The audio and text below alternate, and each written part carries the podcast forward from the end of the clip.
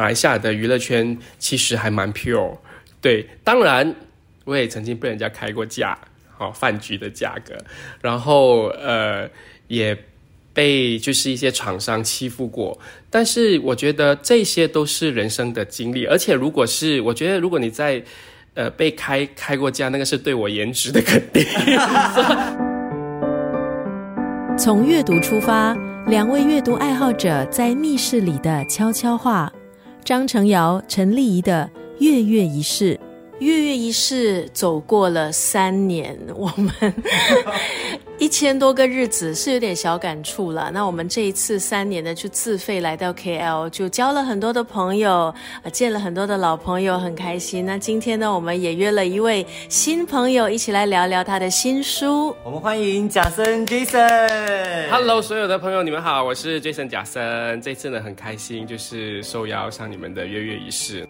答应这个邀约的时候，我就跟我经纪人讲，我经纪人是绝壁人，然后他就说好啊，我知道这两位 DJ 可以去吧，还好口碑还可以啊，感谢经纪人，感谢经纪人，他也没有他也没有说什么，他说你就去吧去吧，这个 OK OK。不过呢，还是要恭喜 Jason 啦，因为这是你的第一本书，第一本书没错。那呃，他是酝酿了很长的一段时间，阵痛了大概接近十年，因为之前想要写的。时候呢，还在电台工作，然后呢，那时候因为一直就有在 Facebook，就是会写一些东西嘛，然后就是长的、短的啊。那我的粉丝 follow 我都说，哎，Jason，你有没有想过要出书，或者什么时候你要出书这样子？我说好啊，我就随口一句。可是大家会一开始就开始追问、追问，到后来呢，就是大家开始放弃我，因为 因为我就是那种很佛系。然后就说好，就挂在嘴边，然后也没有真的去行动。然后到后来的时候，呃，离开电台，然后离开电台一阵子之后，其实看到别人出书的时候，我想说，哎，他们都可以，那为什么我不尝试也也去去做一本？那。还是一样，想有了这个念头之后呢，又开始很佛系。然后后来就遇到我一个学弟，他是呃在出版社工作，他说啊学长，那不如我帮你出。我说好。结果他很忙，那因为我就继续佛系，所以就遇到了 遇到了这个 pandemic。然后 pandemic 的中间，呃，就我就以为真的是会难产的。其实那段时间既然已经遇到出版商了嘛，那还是一样。呃，可是后来呢，又有稍微的积极一点，然后就开始在 pandemic 的呃中间，我们啊马来西亚不是有又开放又关这样子哈，就是反反复复的。然后呃政府那时候也鼓励就地区地马来西亚，所以就变成那个时候就趁着那个时候呢，我们就拍了一些照片，拍了一些照片。到后期，直到我的经纪人加入，然后我就跟他说，哎，我想要出一本书。他说好啊，那他就开始很积极。这个幸好有我的经纪人，他就开始很积极的找厂商啊什么的什么的。他就说，哎，这本你的书怎样怎样怎样讲，然后就成。行了，他其实经过一段很佛系的时间，因为我是一个很被动的人，我也不是呃太主动积极去做什么事情。但是如果我旁边有人会加把劲的一直推我的话，那我就会好，我就一起配合的去把它完成这样子。所以他其实是。就阵痛了十年的一本书。贾甚至提到说他是一个很佛系的人，可是如果看他介绍的话呢，他其实做的你做的事业还蛮多的，有做过电台，然后有开咖啡，然后也有做布洛克，到现在做直播，所以其实你涉猎的范围是很广的耶哈。我所谓的佛系，就是像我刚才讲的东西不在我的。不是我主动积极的情况下，我就是非常佛系。可是如果我身边也一直有人，他是会说，哎，不如我们做这个，我们做这个，我们做这个，我就好，我就会配合，很积极去做。因为呃，佛系加被动，也就是摆烂。所以是佛系加主动。对，所以当我是呃佛系加主动的时候，就绝对是身边有人，就是不断的说，哎，我们做这个，我们做这个，你可以做这个，或者机会来到我的面前，然后我就说好，那我就尝试去做，就是这样子。所以我很感谢，就是在这我出。道工作到现在，我一直遇到身边有很积极主动推动我的人，对，所以才会完成了一个又一个的，不能说是里程碑，就完成一个又一个的计划吧。对啊，嗯，那这本书呢，就记录了 Jason 的斜杠人生，好，就是从他的可能年少啊，一直到他现在啊，到目前为止哈，有哪一些人对你的影响是很大的？家人对我影响很大。首先，我妈妈她是比较。怎么讲？他就是会身教跟言教都做得很好的一个妈妈，然后他就会说啊，我们有时候做事情不能够太显露锋芒，然后我们需要呃稍微的不争一点，因为当你。随遇而安。可能我的佛系就这样子来，他觉得你随意随遇而安的时候，你就会得到不一样的机会。那在这一点上，我觉得我很幸运，因为有时候有的人他随遇而安的时候，他不见得他会抓得住机会。那我是可以在随遇而安的同时，然后有机会来到面前，或者是有什么工作机会来到面前，我都会好，我就去做。这样子，那爸爸他就是属于那个教会我必须务实跟跟踏实的人。我以前是中学念理科嘛，那去到台湾转文科的时候，我就必须先念乔大先修班，因为我少了地理这一课。乔大先修班的时候呢，我是。全级排名当中第一个选私立学校的，就是我排名大概好像我没记错，应该是前十一名。前十一名如果要挑好的科系，跟台湾的所谓的国立大学，其实绝对绰绰有余。但是我当时想要上的那个科系，我爸爸只说一句话：我不求你呃要有大富大贵的生活，但是也请你就是希望可以考量到一个踏实一点，日后找饭吃比较容易的工作。那时候我选的，想要选的是考古人类学。哇，这个在当时是蛮蛮蛮大胆的一个选择，对不对？爸爸应该会说这什么东西？是二二十年前吧，然后二二三十年前，然后那个时候，呃，因为确实我们我对。历史很有兴趣，可是对于整个生态的运作，其实没有非常的了解。后来当年的第一名呢，是我高中同学，然后他就是当时全级第一名，他确实跌破所有人的眼镜。因为一般台大的考古人类学呢，是当你在全级考到一百名之后的那人才会选的，感觉上就是没人要的一个科系。可是他当时以全级第一名的这个呃地位去拿了这个科系，他现在呢，我没记错的话，应该是剑桥的博士。对他就是呃。田园生活啊，研究啊什么的这样子，然后呃，我现在才明白，就是爸爸当初的句这句话，对我的身上，可能我会后来我可能会真的是有可能会放弃。如果知道说他的在我的生活上可能会造成一定上的经济压力的这个这一个点上，所以变成说我后来就以全集当中的第一个。成绩还不错的学生拿了私立学校去读了，呃，大众传播，就是我们呃那时候辅大是叫新闻传播，所以变成说他教会我的是这个，所以我可也要感谢他们，就是让我可以在学习选择跟呃学习如何务实的这个情况之下，可以走到今天。进入演艺圈之后呢，因为演艺圈呃，在尤其是娱乐圈是比较复杂的一个圈子，所以跟人的这些相处啊、待人上面就有更多的经历了嘛，对不对？因为到了一个更复杂的一个圈子，我觉得我还蛮幸运的，因为呃，我看到呃，马来西亚的娱乐圈其实还蛮 pure。对，当然我也曾经被人家开过价，好饭局的价格，然后呃也。被就是一些厂商欺负过，但是我觉得这些都是人生的经历，而且如果是我觉得如果你在呃被开开过价，那个是对我颜值的肯定，所以你方便透露一下当时那个价格是怎么样的吗？呃，我记得要回答可以啊，当然可以啊，因为呃，它大概接近呃五位数。对，五位数，然后是上游轮吃饭，对，然后呃，挺好赚的耶，我不介意吃个饭啦，可以可以，听得出他很羡慕。陈瑶就在想说，我入行其实也没有很浅，但是怎么没有人跟我开价呢？可以可以，有机会有，一定还有机会。麻烦签个字没有啦，帮你牵线一下。哎，搞得我好像去了，对不对？所以是是，当然当然是没有去啦。对对对，当然，因为呢，呃。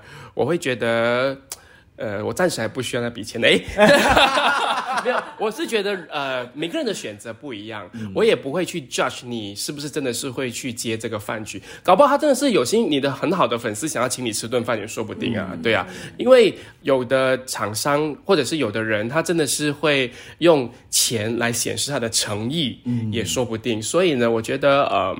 我不是在合理化他的那个想法哈，我们我们我先不说他隐藏的潜规则是什么，那我看到的这个是呃，他有这样子的发生，那我们现在就。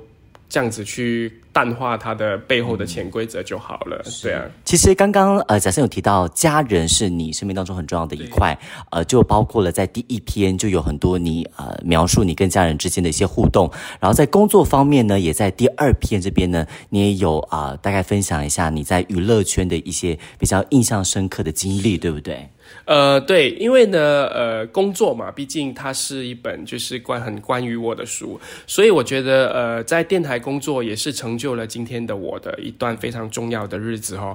然后那一段时间又是呃电台非常辉煌的一段时候，所以我觉得它是值得被记下来的。没有电台，也不会有今天的我。那我今天的所得，也是呃电台当时的呃整个工作环境跟大环境，然后促成了就是在。日后的我可以知道怎么去呃拿捏对呃人事的处理啊，然后对朋友的处理啊，或者是对粉丝的这个这个回馈啊，等等等等。当时你在台湾大学毕业之后啊，广播就是你当时的选择之一吗？你是怎么加入这个广播圈的呢？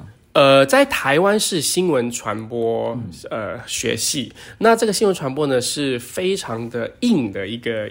可惜，对你说他是不是我非常理我理想的？其实也不完全是因为确实我对新闻很不是很有兴趣。老实说，而且当你在台湾读书的时候，你读的是台湾的整个政治环境、整个新闻环境、整个新闻生态，其实它不太适合我们马来西亚。呃，大众传播系它有一个很大的一个。呃，怎么讲？隐藏的缺点就是他的所有的学论述，呃，学问的形成都是按照他当地的情况所发生的。那美国有美国的新闻环境，中国有中国新闻环境，马来西亚有马来西亚的，它每一个生态其实都还蛮独立的。那我去完成了这个科系当中，它我就运用它可以契合马来西亚的这个部分，把它带回来马来西亚，然后先进入报馆工作，然后报馆工作也是跟新闻有关，我还是运用了我的学习的部分，然后。然后再后来呢，就呃辗转，也不能说辗转，就是还大概半年多的时间，我就进入电台当呃新闻播报。那新闻播报之后呢，大概了一年多，刚好电台那边有空缺，我就基本上。呃，就是从新闻的环境跳入了比较娱乐性质的一个领域了。广东话有一句话说“三岁顶八十”，对。那因为 Jason 就是从毕业就涉足了这个呃演艺圈、传媒界，所以你小时候是不是已经展露了哪一些特质？哦，就是可能会奠定说你以后呢，就是会当一个斜杠媒体人。嗯，OK。这个问题没有人问过，那其实我也没有真的在呃媒体面前讲过。以前小的时候呢，我们家不是呃我的年代了哈，就是那个卡带式的年代，那我们就会去呃我就会很喜欢听歌，很喜欢听音乐，然后呢就会把那个歌啊就是 copy copy 进这个卡带，然后 copy 很多，然后我就会假装自己是香港十大金歌金曲机器人啊，然后讲最受欢迎男歌手是谁，然后比如说我们说刘德华，然后我就播他的歌这样子，就是会玩。玩这种游戏，那呃小的时候也有上台的经验，就是有演讲啊、歌唱比赛经验，所以我觉得呃是后来呃变成说他呃我早吃工具的一个非常厉害的一把刀。那呃因为我们东南亚的环境哈，就是有一个比较奇特的现象。呃，我们的听众群、观众群可以说非常不标准的华语，可是他会要求主持人说非常标准的华语，所以，可是这个并不是你一天就练就而成的，它必须是你。你整个成长的环境是不是有这样的机会上台，把你的呃中文说的比较标准一点？当然，呃，后期可能如果你在大学的时期，如果你有去到呃中国求学，或者是呃这个台湾求学，那你的中文会，你的普通话跟华语会不会被 brush up 一点？那我觉得这些都有帮助。所以当你回来，如果你的中文确实比较标准一点，那你的词汇比较再多一点点，那你怎么知道如何表达自己？变成说你进入。主持人这个行业或广播这个行业的时候，你就会比别人走多了几步。所以从小就很有表演欲。呃，你说我有吗？我觉得应该多少有一点吧。可能我我比较呃，我小的时候，我记得我。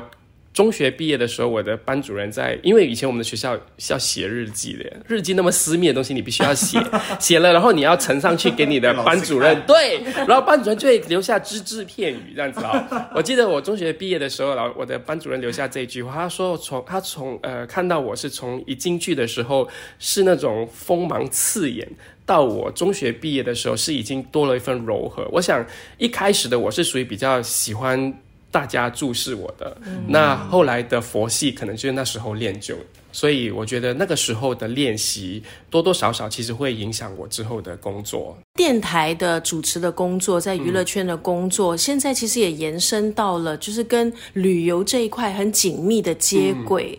可是当然，疫情就打乱了一切了。对于 Jason 来讲，你觉得这个疫情有没有让你重新定义旅行这件事，一件你很喜欢、很享受的事情？它多少有诶，因为疫情的那段时间，呃，其实我我觉得呃很有趣哈，因为 before 疫情的时候，就是我很记得的，那时候过年，呃，二零二零年开始嘛，就是开始正式比较越来越严重嘛哈。我的最后一个 trip 是过年，那时候其实已经爆发疫情了，然后我的最后一个 trip 是普吉岛，然后我们那时候有几个几个朋友一起去，然后我本来已经有点打消念头不要去了，然后我朋友就说。可是我想去耶，不要 cancel 好不好？然后说好吧，那我们就去。去去回来之后呢，就开始 lock down。然后当国门大开，呃，重启的时候，我的第一个去的地方就是普吉岛。所以我觉得 end with Phuket and start with Phuket。然后到后来呢，就是陆陆续续就越来越多，越来越多。然后我发现到，就是说以前我的旅游方式，它不见得排得很满，可是它就是我会。还蛮有规划的，因为我是属于朋友群当中负责策划的那个人。然后我现在呢，我那天在今年四月的时候，我去巴厘岛，我真的是哪里都没有去，我就真的躲在 villa 里面，然后处理一下工作，饿了就走出去大概一公里的市集吃东西，然后回 villa。如果不想出门，就叫 grab。然后热了就跳进泳池。我的那天的五天四夜就这样子。我每次都说我在曼谷这样，可是我在曼谷都做不到，因为曼谷就是吃要吃这个，去逛这个，买那个。然后后来我发现到，其实我真的是可以这样，那可以不用出门，什么都不用。那我觉得这个是我呃疫情之后发现我真正去做的一件事情。我觉得呃。旅游这一块，一直我一直都说啊，其实你可以不用去那么多点，但是我其实没有真正的放到我的旅游的哲学里面，而是去到说，哎，去去，但是我有一个没有，真的是一直以来都不会做，就是网红打卡的景点，就是大家说那边一定要去，我我就虽然会列入里面，可是我不一定会去，它就是一个呃，不是一个白 default 的事情，因为你也是网红啊。所以你不用，所以你不用跟其他的人。你去哪里打卡，那你就变成网红打卡景点。这个也不错，这个。可是有时候你还是会觉得说啊，你要蹭流量嘛，所以变成说你还是会去一下。可是后来我发现啊，其实真的是不需要。真的，你可以去你自己想要去的地方，然后呢，可以好好的做你想要做的事情，也不错。那 pandemic 之前，其实呃，我也还蛮抗拒，就是。跟呃旅行社合作，然后出团去旅游。那 pandemic 之后，我就觉得哎可以，因为我觉得人生的时间真的很短啊。你可以就是透过这样子认识不一样的朋友，然后认识不一样，看到不一样的人生百态，我觉得也还不错。所以在写完这一本呃，就是算是半自传之后，你其实同时也回顾了你的算是上半生的可能童年啦，还有求学时期啦，娱乐圈。那你现在回过头来看，你心里面那个感触？是怎么样的？你说我的前前半部，呃，我觉得它是精彩的，因为我一直都呃觉得昨天是造就今天的你的一个非常重要的一个过程。我不一定需要每个细节都过得很好，因为没有人是的人生是平呃一帆风顺跟完美。那他在过去。有很多的一些让我学习的点，比如说，呃，在电台的工作，我遇到很好的团队，然后后来在网络电台，我遇到的是一些呃人生上面的一些工作，真真的是被被冷藏的这样子的一个情况，所以你会发现说，其实你进到冷就，你就知道说，哦，原来冷就长这样。你当你在高峰的时候，你知道，哎，原来高峰是这样。我觉得所有所有的一个。它都是你人生的一个铺排，呃，你未来的选择是如何，其实按你过往的经历有关系。那如果你过往的经历是呃一帆风顺的，可能你对于危机处理跟危险意识就会稍微的缺乏一点。可是如果你过往你有人生很多坎坷，那你对于未来你就多了一份对呃危机处理的这个这样子的一个 point。月月仪式呢，我们这一次来吉隆坡，呃，就好像刚刚丽姨讲的，我们去了咖啡，然后去了书店，然后我们最后一场的算是访问呢，就认识了一位新朋友贾森。那这本书其实刚刚相信大家听了访问之后，可能对他的个性跟他的故事更有兴趣，因为我觉得，呃，你从一个人的谈吐就可以大概感觉说他是一个怎样的人，然后可以听得出来贾森是一个很有故事的人。对，我觉得蛮有趣的，因为之前我完全不认识贾森，就去 Google 你的资料，看了你的照片，然后其实对贾森我就有一个想法，你知道吗？贾森应该就是一个这样的人吧。今天跟贾森聊天，整个过程我感觉是非常的愉快，而我觉得这一次我们快闪 KL 之旅最珍贵的收获还是人。